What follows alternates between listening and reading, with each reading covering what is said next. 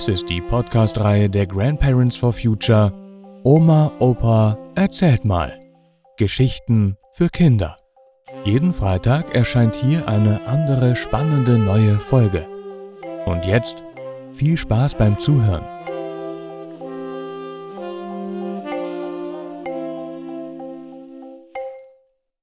Die Anzeige. Als ich ein Kind war, gab es keine vernünftigen Kindergärten, Horte und so wie heute. Deswegen blieb meine Mutter vormittags mit mir zu Hause. Und am Nachmittag, wenn sie zu meinem Vater in den Laden ging, kam mein Opa, um auf uns aufzupassen. Aber manchmal hatte er keine Zeit. Und dann waren wir allein zu Hause. Und meinen Geschwistern wurde eingeschärft, mich auf keinen Fall auf die Straße gehen zu lassen, weil sie mit ihren Freunden, die sich an solchen Tagen bei uns einfanden, immer so interessante Sachen machten, war ich natürlich immer hinter ihnen her, was ihnen gewaltig auf die Nerven ging. Aber ihre Freunde, die keine kleinen Geschwister hatten, fanden mich so niedlich, und so durfte ich dabei bleiben. Mein Bruder funktionierte den Esstisch zu einer Tischtennisplatte um, und es wurden wilde Turniere ausgefochten. Einmal sprang er aus dem Stand ganz hoch um den Ball noch zu erwischen und zerdepperte dabei mit dem Schläger eine Schale von der großen Lampe, die über dem Tisch hing, die er dann von seinem Taschengeld ersetzen musste. Und sie machten auch Musik, hämmerten auf dem Klavier herum, sangen dazu und schlugen den Rhythmus auf Kochtöpfen. Den Nachbarn über und unter uns war das natürlich ein Dorn im Auge, und sie versuchten, sich bei unserer Mutter zu beschweren. Die blieb aber ganz entspannt und sagte nur kühl Irgendwo müssen die Kinder ja spielen. Sie versuchten es auch bei unserem Vater, den sie sogar im Laden aufsuchten. Der reagierte verärgert, fühlte sich bei seiner Arbeit gestört und meinte, sie sollten sich an seine Frau wenden.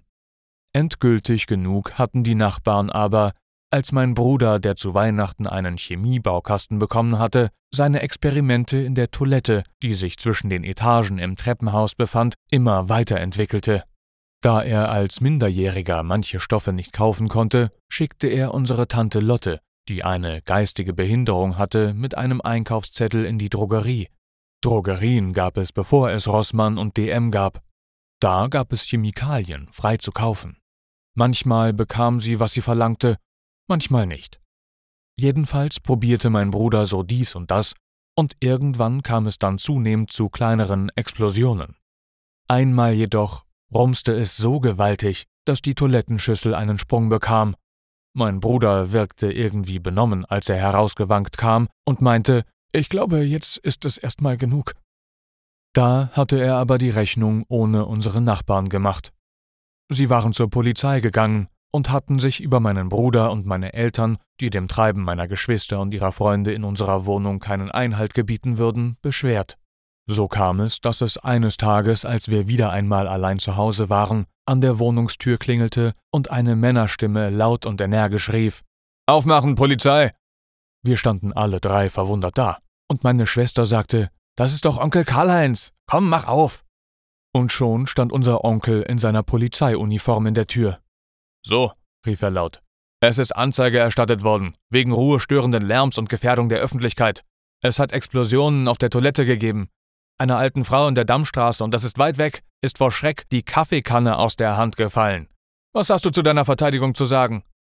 Er machte unauffällig die Wohnungstür hinter sich zu und klopfte meinem Bruder beruhigend auf die Schulter. Dieser meinte kleinlaut, er habe keinen Schaden anrichten wollen, und das mit dem Lärm, ob das denn wirklich so schlimm wäre. Na ja, meinte mein Onkel, Du hast Glück gehabt, dass ich gerade vorne war, als die Schauchteln, so nannten er und mein Vater ältere Frauen gern, ankamen. Da konnte ich die Sache in die Hand nehmen. Aber wenn so etwas nochmal vorkommt, kann ich dir vermutlich nicht mehr helfen. Mein Bruder stand bedribbelt da. Danke, dass du gekommen bist, sagte er zu meinem Onkel. Der winkte ab. Habe ich gern gemacht, sagte er. Wir waren ja auch mal jung, dein Vater und ich. Als wir später mit meinen Eltern am Abendbrottisch saßen, sagte mein Bruder, Onkel Karl-Heinz war da. Das wissen wir, sagte mein Vater und nahm sich eine Scheibe Brot. Das war bestimmt die Wehrhold, ereiferte sich meine Mutter. Die soll mal ganz still sein, wo ihr Mann ständig besoffen nach Hause kommt und die ganze Nacht rumgrölt. Das müssen die Kinder ja auch ertragen. Dabei müssen die früh aufstehen und zur Schule gehen. Na, na, na, meinte mein Vater. Nun sabbel mal nicht so viel und steck dir lieber was in den Kopf. Und dann wurde gegessen.